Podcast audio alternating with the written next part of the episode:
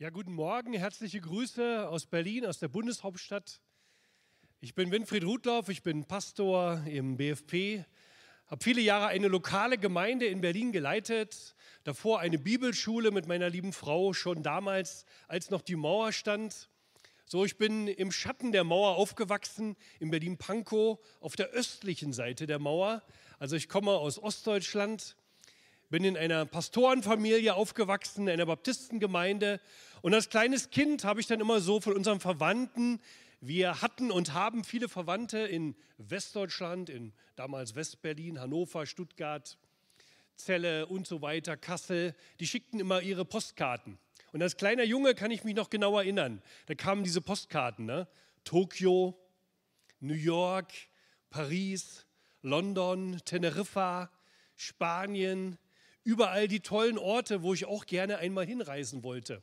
Und ich habe immer diese Postkarten angeschaut und habe die gesammelt in einem Album und habe so bei mir gedacht, naja, wenn ich mal alt bin, als Rentner durfte man dann einmal in den Westen reisen. So war die Zeitvorstellung. Aber ihr Lieben, wir haben einen Gott, der Wunder tut. Amen. Ein Gott hat diese Mauer in Berlin, in Deutschland fallen lassen und auch Freiheit kam in viele Länder Osteuropas. Und wir haben das gestern gefeiert, 30 Jahre Mauerfall. Wir waren dabei, wir sind Zeitzeugen. Wir wohnten nur wenige hundert Meter entfernt von dem Ort, wo zuerst die Mauer aufging, von der Bornholmer Brücke. Und äh, es war wunderbar. Wir waren wie die Träumenden, als wir das erste Mal zu unserer Familie nach Westdeutschland reisen durften, 1989, 90, die uns so lange besucht hatten die immer für uns da waren, als wir das erste Mal in den Gemeinden waren, die uns jahrelang unterstützt haben. Und auch hier möchte ich es noch einmal sagen, vielen, vielen Dank an die wunderbaren Gläubigen in Ungarn, in Rumänien, in Polen, in Tschechien, in den verschiedenen Ländern Osteuropas, in der ehemaligen Sowjetunion, wo Christen unter Gefahr für ihr Leben gebetet und geglaubt haben und sich dafür eingesetzt haben, für die Freiheit. Und das ist heute etwas Neues, was wir bekommen haben. Und wir sollten nicht so viel meckern und klagen. Okay? Hört ihr das? Nicht so viel meckern und jammern und klagen, sondern das Evangelium hochhalten und die gute Nachricht weitergeben. Da ist ein Gott, wo keine Mauer bestehen kann und wo alle Zäune abgerissen werden und er hat die Mauer zwischen Himmel und Erde beseitigt. Christus selber kam auf diese Welt und er hat etwas viel, viel, viel Größeres getan als den Fall der Berliner Mauer, wo wir mit dabei sein durften als Familien. Er hat diese Mauer zwischen Himmel und Erde beseitigt und das ist gut. Und das ist aber für uns auch eine Verpflichtung. Ihr Lieben, das ist für uns als Gläubige eine Herausforderung. Weißt du, wie sehr Gott dich gesegnet hat? Er hat dich so gesegnet, massiv gesegnet in Christus, mit dem Wort Gottes. Er hat uns gesegnet mit Wohlstand, mit geistlichem Segen und mit irdischen materiellen Segen. Ist dir das bewusst? Dass wir in einem der reichsten Länder der Erde leben? Ist euch das bewusst? Sein Segen Gottes. Gott hat uns geistlich überreich gesegnet und er hat uns auch Wohlstand geschenkt. Wir dürfen in Frieden leben in Deutschland schon so viele Jahre. Aber das ist auch eine Verpflichtung, dass wir mit all dem Guten es nicht nur für uns selber verbrauchen, sondern dass wir weitergeben. All das, was Gott uns geschenkt hat. Und ich möchte euch gleich mit dem ersten kurzen Videoclip mit hineinnehmen in das, was wir tun und in das, was ich euch heute sagen möchte.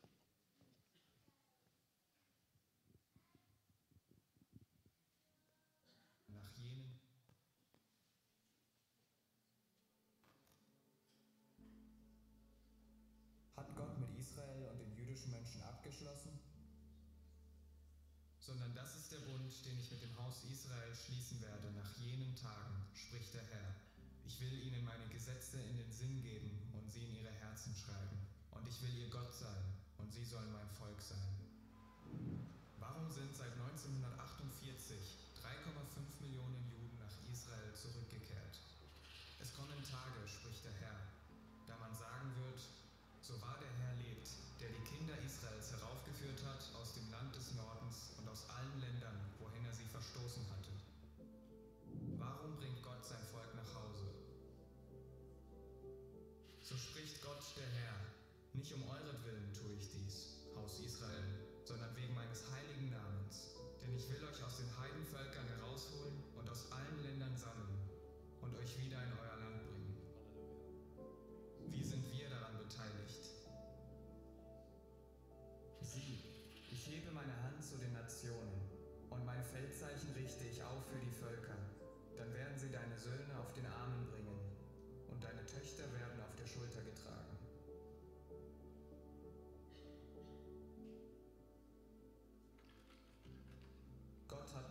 mit seinem Volk abgeschlossen.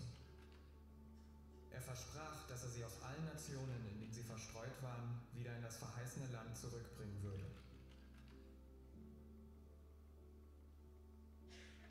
Seit 1991 unterstützt die internationale christliche Organisation Ebenezer Operation Exodus die Aliyah. Die Rückkehr des Volkes Gottes ins Land Israel ist eine Erfüllung biblischer Prophetie. Durch Gebet, praktischen Dienst und humanitäre Hilfe konnten wir bereits über 170.000 jüdischen Menschen bei ihrer Heimkehr helfen. Unser Herzensanliegen ist es, am Plan Gottes mitzuarbeiten. Aliyah zu machen kann ein schwieriger und zeitaufwendiger Prozess sein. Unsere internationalen Teams bieten je nach Bedarf bei jedem Schritt Unterstützung. Von der Hilfe bei der Antragstellung bis hin zur Hilfe beim Packen und der Fahrt zum Flughafen.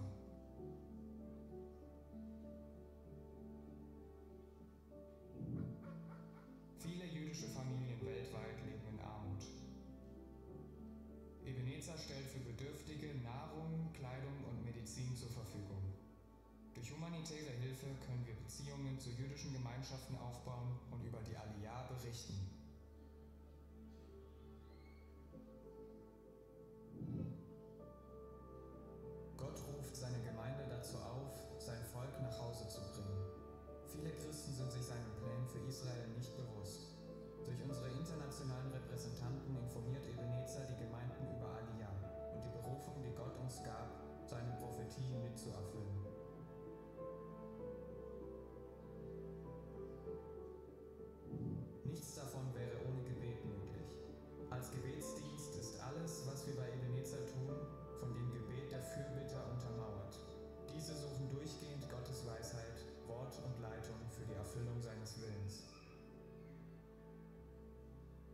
Kannst du dich einbringen?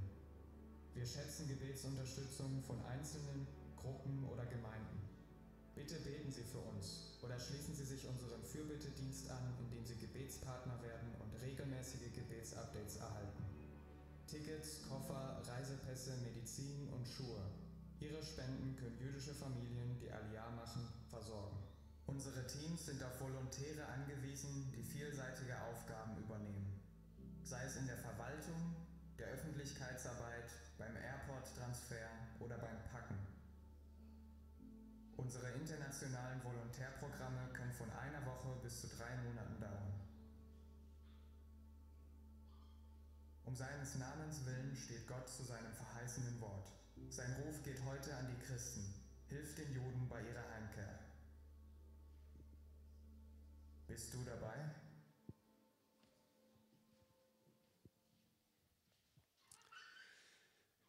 Sind wir dabei? Bist du dabei?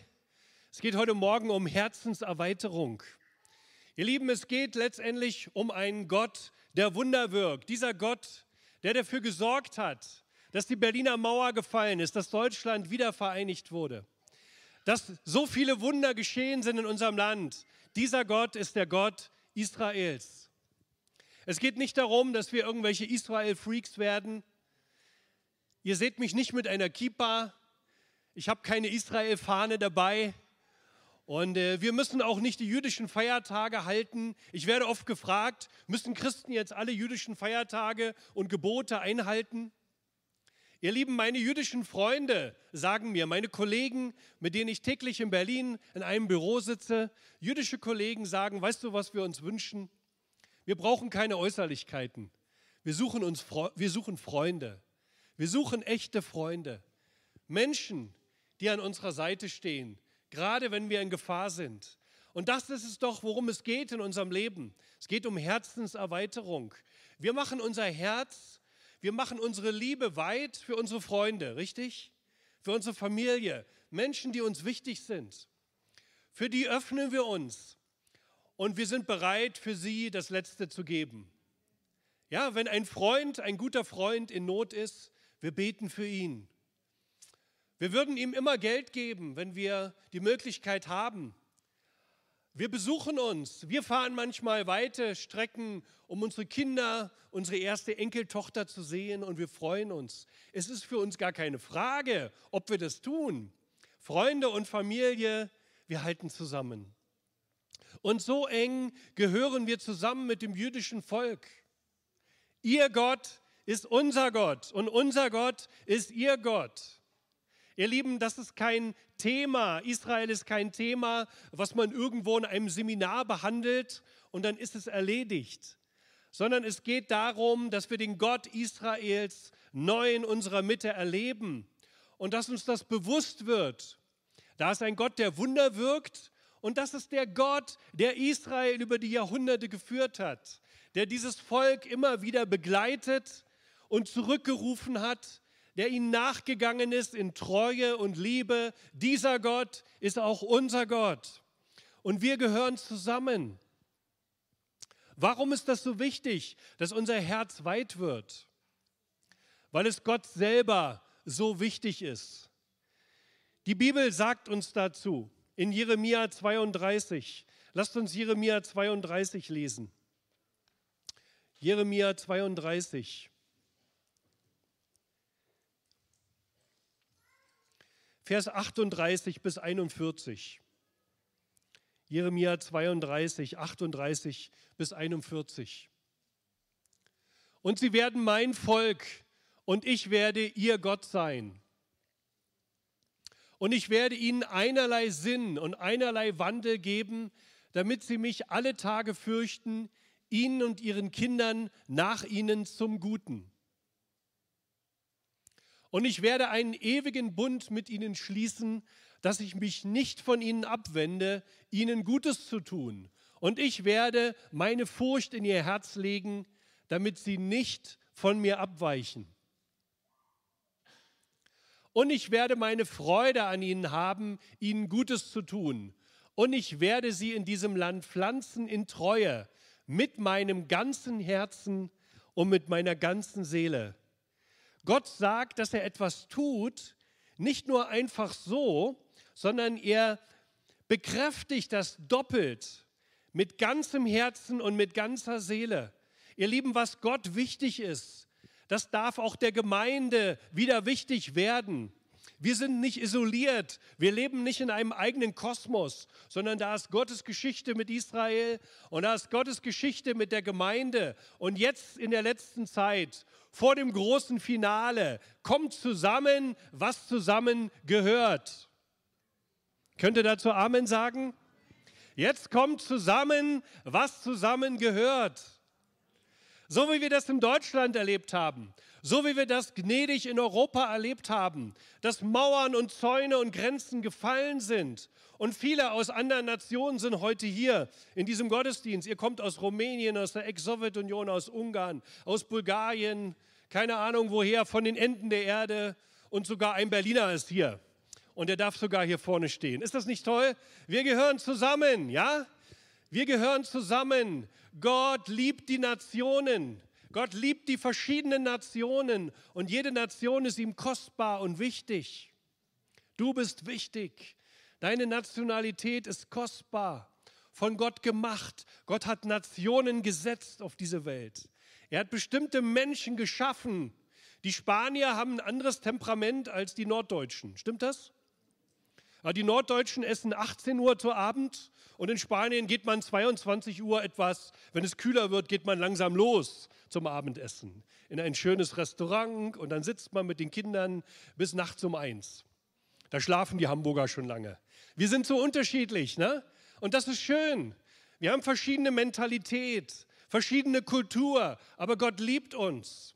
Und da ist ein kleines Volk, nicht sehr groß, eher klein, das hat Gott in besonderer Weise erwählt.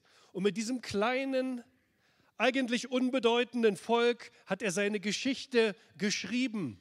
Und das ist das jüdische Volk. Das ist Israel. Er liebt dieses Land. Und er sagt in Jeremia 32, ich werde sie in diesem Land pflanzen in Treue mit meinem ganzen Herzen und mit meiner ganzen Seele. Das sitzt, ja? Ich kenne keine vergleichbare Bibelstelle, wo Gott so etwas so mit Nachdruck sagt, wie wichtig ihm das ist. Von ganz tiefer innerer Überzeugung bekräftigt. Und immer wieder haben wir hier gelesen in diesem Abschnitt, ich will ihnen Gutes tun, ich will ihnen Gutes tun, ich will ihnen Gutes tun. In Treue werde ich sie pflanzen, ich werde sie nicht aufgeben. So wie Gott die Gemeinde nicht aufgegeben hat, obwohl wir Christen so oft lau und träge und müde waren. In Baden-Württemberg nicht. Ne? Hier ist der Bible Belt Deutschlands, ihr seid immer heiß unterwegs mit dem Wort Gottes, ihr liebt den Herrn. Die jungen Leute sind begeistert, die gehen voran. Ihr seid geistliche Krieger. Jawohl, weiter so. Aber auch geistliche Krieger, auch starke Menschen, die Gott vertrauen, können einmal schwach werden. Und dann ist Gott, wenn wir schwach sind, ist er trotzdem stark. Er ist eben ein liebevoller Vater. Wir dienen keinem Gott, der irgendwo unerreichbar wäre sondern dieser Gott ist uns nahe gekommen in Christus. Amen.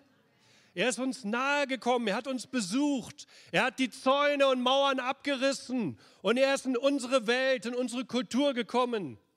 Er hat sich mit den Spaniern an einen Tisch gesetzt und am Schwarzen Meer mit den Bulgaren und in Bukarest mit den Rumänen und mit den Deutschen in Berlin und sogar mit den kühlen Hamburgern hat der Herr eine Liebesbeziehung begonnen in Christus. Christus kam in unsere Welt, er lebte in unserer Kultur. Er war ganz Mensch. Er hat all sein Gottsein aufgegeben, um uns nahe zu sein. Das war nicht leicht für ihn. Wenn wir einmal im Himmel angekommen sind, werden wir erst dann werden wir es verstehen, was es bedeutet hat, vom Himmel, von der göttlichen Herrlichkeit von dieser perfekten Welt der Harmonie und der Liebe und der Kraft und der Heiligkeit herunterzusteigen auf diese Welt. Und diese Welt ist immer noch erfüllt von Sünde. Hier herrscht der Gott dieser Welt, der Satan. Die Menschen sind geprägt von Egoismus, von Natur aus und leben getrennt von Gott. Und Gott kam in unsere Welt, in unsere Kultur. Er musste sich uns anpassen unsere Sprache lernen, uns verstehen, uns nahe kommen. Und er hat auch gearbeitet. Hallo, Jesus hat nicht nur gebetet und Bibel gelesen. Bibel gab es ja damals noch nicht als Buch. Er war im Tempel und hat die Schriftrollen aufgerollt und hat Gottes Wort studiert. Aber er hat auch gearbeitet mit den Händen. Okay? Als Christ dürfen wir beten und wir dürfen arbeiten. Darauf liegt, liegt Segen. Das hat Christus schon getan. Er hat gebetet und gearbeitet. Und Gott ist ein liebevoller Vater. Er will seinem Volk Gutes tun. Und über 3,5 Millionen Juden sind von den Enden der Erde zurückgekommen nach Israel, nach Eretz Israel und dort leben sie und niemand wird sie dort ausreißen. Gott hat ihnen das Land gegeben und er liebt dieses Volk. Ist dieses Volk immer perfekt? Nein. Glaubt dieses ganze Volk schon an ihn? Nein. Ist dieses Volk ohne Fehler? Sind sie irgendwie was Besonderes? Nein. Gott selber sagt, nicht wegen euch tue ich das, sondern um meinen heiligen Namen wiederherzustellen. Viele Nationen, viele Menschen haben doch über Gott gespottet und gesagt, schau nur die Juden. Schau doch nur, überall sind sie verstreut, ohne Land, ohne Tempel. Gott hat sie bestimmt verlassen. Und wenn Gott sie verlassen hat, dann kann man sich auch auf Gott nicht verlassen. Dann ist er nicht zuverlässig. Aber Gott sagt in der letzten Zeit, in den letzten Tagen, und die letzten Tage sind jetzt. Wir leben in diesen Tagen. Was du miterlebst, davon haben Generationen vor uns nicht mal zu träumen gewagt was wir jetzt miterleben dürfen, was jetzt geschieht. Werde wach, liebe Gemeinde. Es ist eine besondere Zeit. Nicht klagen und jammern ist angesagt, sondern Freude im Herrn, im Heiligen Geist, im Wort Gottes. Wir haben einen Gott, der Wunder tut. Und wir wissen nicht, wie viel Zeit wir noch haben. Christus kommt bald. Und er ruft uns auf, aufzustehen, zu beten und zu arbeiten, zu arbeiten und zu beten und ihn zu erkennen. Gott ist ein liebevoller Vater und darum hat der Vater seinen Sohn gesandt. Und es fiel ihm sehr schwer, seinen Sohn gehen zu lassen. Und der Vater wusste von Anfang an, dass Christus einen furchtbaren, schrecklichen Tod sterben würde. Das wusste der Vater. Könnt ihr euch vorstellen, was das für ein Vater bedeutet, sein Kind qualvoll sterben zu sehen? Aber Gott wollte es, weil er an dich gedacht hat und an dich und an mich. Weil er wusste, da sind noch mehr Kinder. Wir sind seine Kinder und er hat dich gesehen. Schon damals. Wir können es nicht begreifen mit unserem Verstand, aber wir können es glauben mit unserem Herzen. Gott hat an dich gedacht. Und darum ist Jesus schrecklich gefoltert worden. Und er ist gestorben und sein Blut ist geflossen. Es war ein realer Tod. Das Blut Jesu tropfte auf diese Erde. Und er hat den Preis bezahlt. Es gab keinen anderen Weg uns zu erlösen und zu befreien und zu heilen, als dass Gott selber herunterstieg, hinein in unsere Kulturen, in unsere Nationen kam. Er lebte mitten unter uns. Und so hat der Vater seine Liebe gezeigt. Welche Größe Gottes, welche unermessliche Liebe und Güte und Treue unser Gott hat. Und genau so, wie ich das eben mit meinen schwachen Worten versucht habe zu schildern, was der Vater empfunden hat, als er an dich gedacht hat, als Jesus am Kreuz starb.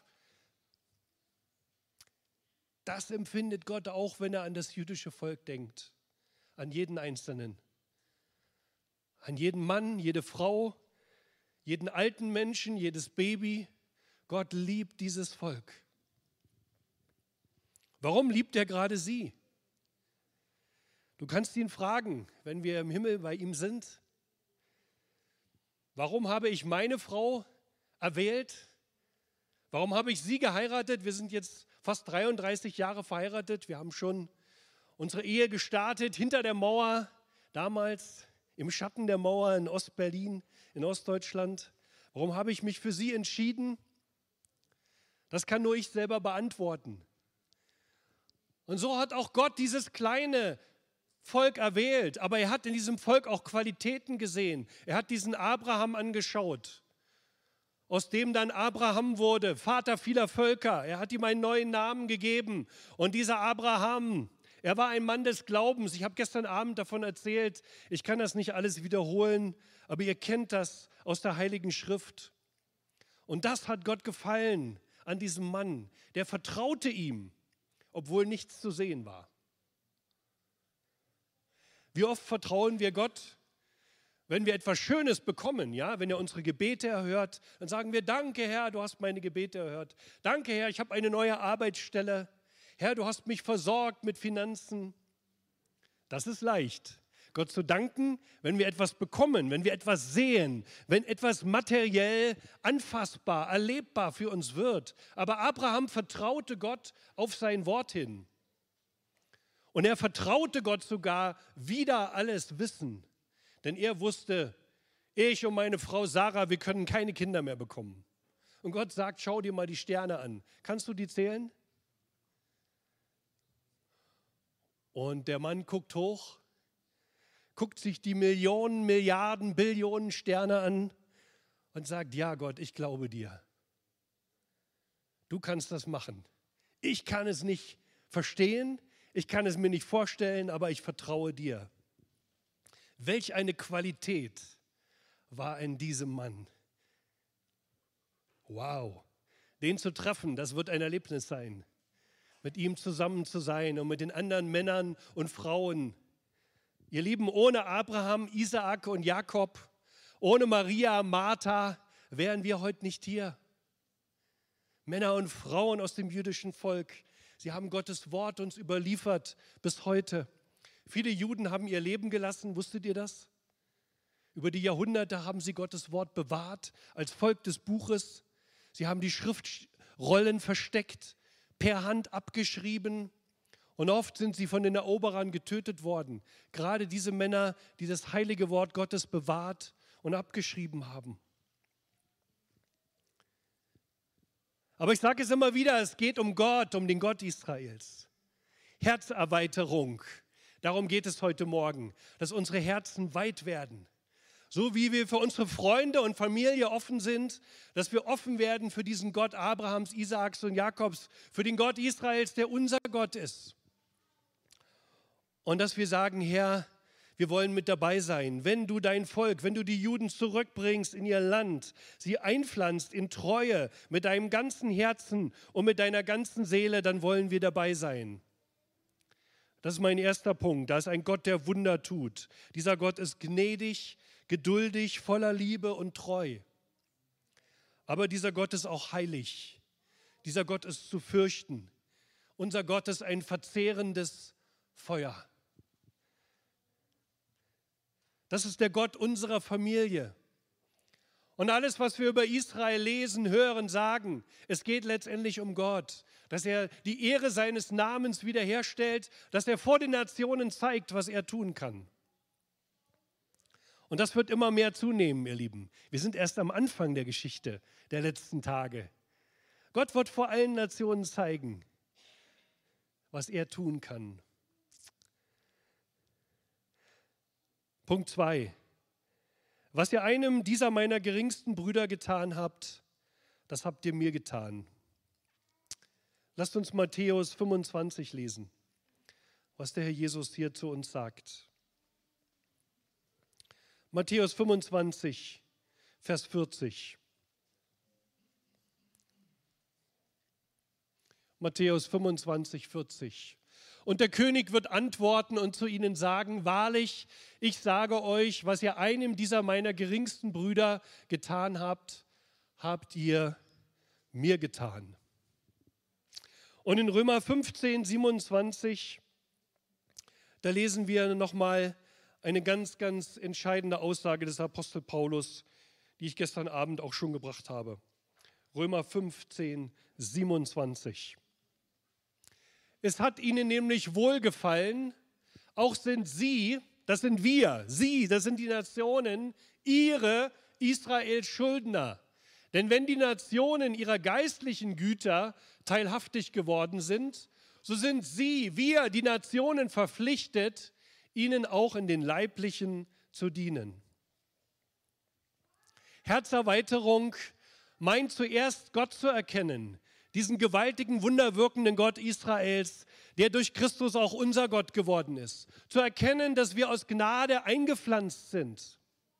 Wir waren verloren auf ewig. Aber nur durch Gottes Treue sind wir dazugekommen. Wir sind erst später dazugekommene. Ist euch das klar? Nicht wir tragen die Wurzel, sondern die Wurzel, das jüdische Volk, die jüdischen Glaubenshelden, Männer und Frauen tragen uns. Und hier in Matthäus 25, da spricht der Herr Jesus in diesem Gleichnis über den König und aus dem Zusammenhang des gesamten Abschnittes, wenn ich den gesamten Kapitel lese, wenn ich wirklich gute Exegese mache, wenn ich frage, an wen ist diese Botschaft gerichtet, von wem spricht hier Christus, dann dürfen wir natürlich sagen, wir helfen den Obdachlosen, wir helfen arbeitslosen Menschen, entmutigten Kranken. Ja und Amen. Und das ist gut, dass die Kirche, dass die Gemeinde Diakonie und soziale Dienste hat und sich Bedürftigen zuwendet. Aber wenn wir genau hinschauen und wenn ich höre auf weltweit mit die bekanntesten Bibelausleger wie Derek Prinz und andere, sie sagen uns, von wem der Herr Jesus hier spricht, von den geringsten Brüdern das ist das jüdische Volk. Das sind jüdische Männer und Frauen. Immer wieder hat die Kirche sie ausgegrenzt. Es begann schon im ersten, zweiten Jahrhundert nach Christus, dass man Juden gesagt hat, entweder Taufe, Bekehrung oder er fliegt raus. Man hat sie aus Städten rausgetan, außerhalb der Stadtmauern mussten sie leben, ausgeliefert den Elementen, wilden Tieren, Räubern, so wie es in der damaligen Zeit war. Sie waren Ausgestoßene, Verfolgte. Sie mussten oft von Land zu Land fliehen. Sie wurden nicht akzeptiert. Und oft waren Christen daran beteiligt, Gemeinden oder haben weggeschaut oder sogar sich an ihre Stelle gesetzt und gesagt, wir sind jetzt Israel, Israel gibt es nicht mehr, Gott hat sie verworfen. Das sind die Christusmörder. So haben oft Christen geredet. Kann es sein, dass die Juden die geringsten Brüder sind und dass der Herr Jesus uns heute Morgen herausfordert, dieses Wort für uns anzunehmen, was er einem dieser meiner geringsten Brüder und Schwestern, ergänze ich mal, getan habt, das habt ihr mir getan? Wenn wir vor Christus stehen, was zählt dann? Wir können nichts bringen. Es ist alles Gnade, es ist Geschenk. Ohne die Errettung wären wir nicht hier und könnten wir auch einmal an diesem Tag nicht vor Gott bestehen. Aber Gott wird auch Nationen richten und er wird schauen, wie sich Nationen verhalten haben. Er wird sie beurteilen, wie sie sich seinem Wort gegenüber verhalten haben, seinem Wort und Verheißungen und wie sie sich gegenüber seinem Volk, den Juden, verhalten haben. Und das, was wir dem jüdischen Volk getan haben, das haben wir Christus getan. Und in Römer 15 macht uns der Apostel aufmerksam, dass wir Schuldner sind. Schuldner bedeutet, ich bin etwas schuldig, ja? Es geht nicht darum, habe ich Lust, habe ich keine Lust. Ach, heute habe ich mal Lust, ein Euro zu spenden. Darum geht es nicht. Ach, heute habe ich ein bisschen Zeit, könnte ich mal jemand besuchen gehen. Darum geht es nicht. Wir sind Schuldner. Wir sind verpflichtet. Wir sind sozusagen von Gott, vor Gott herausgefordert. Und der Himmel schaut auch auf uns, wie wir uns verhalten. Ist unser Herz weit oder haben wir ein enges Herz? Ist unser Herz weit? Und Gott möchte, dass unser Herz heute Morgen weit wird für das jüdische Volk. Dass wir sagen, wie in diesem kleinen Film gesehen, ich bin dabei. Ich weiß nicht, wie das gehen soll, keine Ahnung, Gott, aber du wirst mich führen. Ich kann etwas tun. Ich will mich positionieren. Ich will Farbe bekennen. Ich will meine Stimme erheben. Punkt 3. Lasst uns Jesaja 62 lesen. Jesaja 62. Die ersten Verse. Ab Vers 1 bis 6. Jesaja 62. Es geht darum, dass wir in dieser Zeit wach und bereit sind als Gemeinde. Zions wegen will ich nicht schweigen und Jerusalems wegen will ich nicht ruhen, bis seine Gerechtigkeit hervorbricht wie Lichtglanz und sein Heil wie eine Fackel brennt. Und die Nationen werden deine Gerechtigkeit sehen und alle Könige deine Herrlichkeit. Und du wirst mit einem neuen Namen genannt werden, den der Mund des Herrn bestimmen wird. Und du wirst eine prachtvolle Krone sein in der Hand des Herrn und ein königliches Diadem in der Hand deines Gottes. Nicht länger wird man Entlassene zu dir sagen, und zu deinem Land wird man nicht mehr öde sagen, sondern man wird dich nennen, mein Gefallen an ihr und dein Land, Verheiratete, denn der Herr wird Gefallen an dir haben und dein Land wird verheiratet sein. Denn wie der junge Mann die Jungfrau heiratet, so werden deine Söhne dich heiraten. Und wie der Bräutigam sich an der Braut freut, so wird dein Gott sich an dir freuen.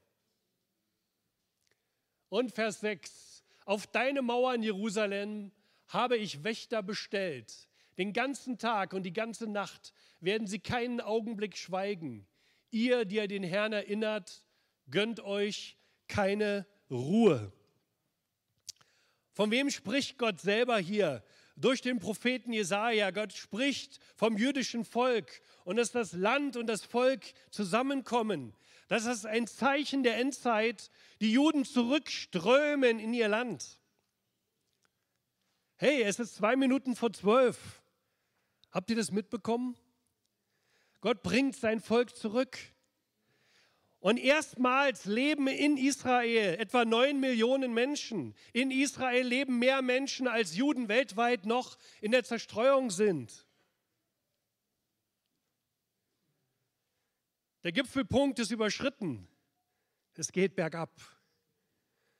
Gott tut so viel, ihr Lieben. Und lasst uns nicht sagen, es dauert noch lange, bis Christus wiederkommt, bis der Messias kommt.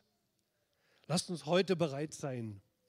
Wächter auf der Mauer zu sein und nicht zu schweigen, Tag und Nacht zu beten und einzutreten. Was tut ein Wächter? Was hat ein Wächter damals getan? Also wir heute können uns das nicht vorstellen. Wächter auf der Mauer brauche ich nicht.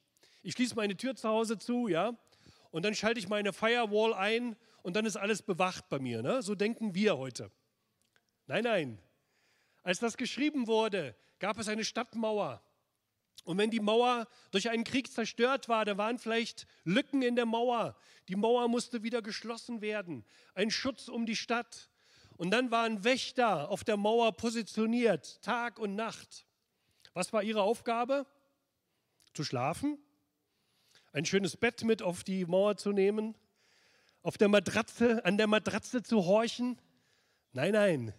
Der Wächter war die ganze Nacht wach. Er gönnte sich keine Ruhe und er hat was gemacht? Ausschau gehalten. Der Wächter war dazu da, Feinde, die womöglich gerade nachts kommen, rechtzeitig zu erkennen und zu melden. Der Wächter war eine Person mit einer hohen Autorität, er war bereit, er war ein Kämpfer, er war voller Vertrauen auf seine Soldaten. Der Wächter auf der Mauer hatte keine Angst. Er schaute nach dem Feind, und er wusste, wenn er den Feind sieht, dann ist hinter ihm eine schlagkräftige Truppe, die muss er nur alarmieren mit einem Trompetenstoß, äh, mit einem Schofar, dem biblischen hebräischen Instrument. Und dann würden die Kämpfer aufwachen, zu ihren Waffen greifen und die Stadt verteidigen und der Feind würde die Tore nicht aufbrechen. Genau das ist unsere Aufgabe heute als Gemeinde, als Christen. Unter anderem, dass wir nicht schweigen, sondern dass wir um Zions willen unsere Stimme erheben. Ihr Lieben, der Antisemitismus nimmt zu in Deutschland, in Europa. Überall gibt es wieder Übergriffe auf Juden. Synagogen werden angegriffen. Juden werden in Europa ermordet, weil sie Juden sind. Man schreckt auch vor Kindern nicht zurück. In Frankreich sind mehrere jüdische Menschen in den letzten Jahren bei terroristischen Anschlägen ums Leben gekommen. Wachen wir auf. Wachen wir auf. Und so wie wir uns für verfolgte Christen einsetzen, das ist wunderbar. So dürfen wir unsere Stimme erheben für das jüdische Volk, Wächter auf der Mauer zu sein. Der Wächter ist bereit, er ist wach, er hat Vertrauen er ist ausgerüstet und er hat eine große Gruppe hinter sich. Du bist nicht allein. Sei kein Einzelkämpfer in dieser Zeit. Okay? Sei kein Einzelkämpfer. Sei ein fester Bestandteil deiner Gemeinde. Komme verbindlich zu den Gottesdiensten und Versammlungen. Die Heilige Schrift sagt das. Verlasst eure Versammlungen nicht. Ich weiß nicht, wie das bei euch ist. In Berlin haben sich viele Christen angewöhnt, die kommen noch einmal im Monat zum Gottesdienst. Einen Sonntag müssen sie ausschlafen, einen Sonntag machen sie ihre Arbeiten und einen Sonntag verreisen sie. Das ist nicht, was die Heilige Schrift sagt. Wenn wir Gott an die erste Stelle setzen, natürlich sollen wir uns ausruhen und unsere Arbeit machen. Aber es liegt ein großer Segen darauf, wenn wir Gott an die erste Stelle setzen wenn wir seine Gemeinde ehren und damit Gott ehren. Denn zum Gottesdienst zu kommen, ist nichts für mich. Manchmal haben Christen zu mir gesagt, lieber Pastor, der Lobpreis hat mir heute gar nichts gegeben. Die Predigt hat mich nicht angesprochen. Sage ich, macht nichts. Dafür war die Predigt auch nicht da. Und dafür ist der Lobpreis auch nicht da. Der Lobpreis ist doch dafür da, Gott anzubeten. Und nicht, dass er dir was gibt und dich glücklich macht. Gottesdienst heißt, dass wir Gott dienen. Amen. Und wenn wir Gott dienen, dann erleben wir, Gott dient uns. Gott hat mich noch nie enttäuscht. Er hat mich nie im Stich gelassen. Er ist treu. So wie er zu Israel, wie er zu den Juden steht, ist Gott treu. Und Gott hat dich auch befähigt, als solch ein Wächter auf der Mauer zu stehen, mein Lieber, meine Liebe. Das ist heute nicht nur eine Aufforderung, was du tun sollst, sondern Gott hat dich bevollmächtigt und er hat dich ausgesandt. Der Geist Gottes lebt in dir, das Wort Gottes ist in dir. Und du kannst als ein Wächter auf der Mauer stehen. Was heißt das? Bedeutet das, dass man jetzt ständig irgendwelche extra Israel-Veranstaltungen macht? Nein. Aber dass wir neu lernen, unser Herz weit zu machen für das, was Gott wichtig ist. Dass wir in unserem täglichen persönlichen Gebet auch für Jerusalem beten, dass wir Jerusalem segnen, dass wir für Israel eintreten, dass wir von Zeit zu Zeit unser Portemonnaie, unsere Konten öffnen und dass wir erleben, wer Israel segnet, der ist gesegnet. Das ist so ein Geheimnis. So ein Geheimnis. Und das ist keine Frage, wie viel Geld du im Portemonnaie hast oder wie viel Geld du auf dem Konto hast. Es geht um unsere Herzen. Der Herr ruft uns. Und der Herr gibt uns zu einer Berufung auch die Befähigung. Amen. Die Befähigung ist da in Christus, dass du ein Freund Israels sein kannst. In Epheser 6, die Verse 1 bis 3, wir lesen das jetzt nicht mehr. Ich bin schon beim Abschluss. Da steht, Ehre Vater und Mutter, auf dass es dir wohlgehe und du lange lebest auf Erden. Ehrt immer wieder eure Pastoren, den Johann, die Rebecca, eure Ältesten, die Gemeindeleitung. Ehrt eure natürlichen Eltern und ehrt eure geistlichen Eltern, auf dass es dir wohlgehe und du lange lebest auf Erden. Das ist Gebot mit einer Verheißung.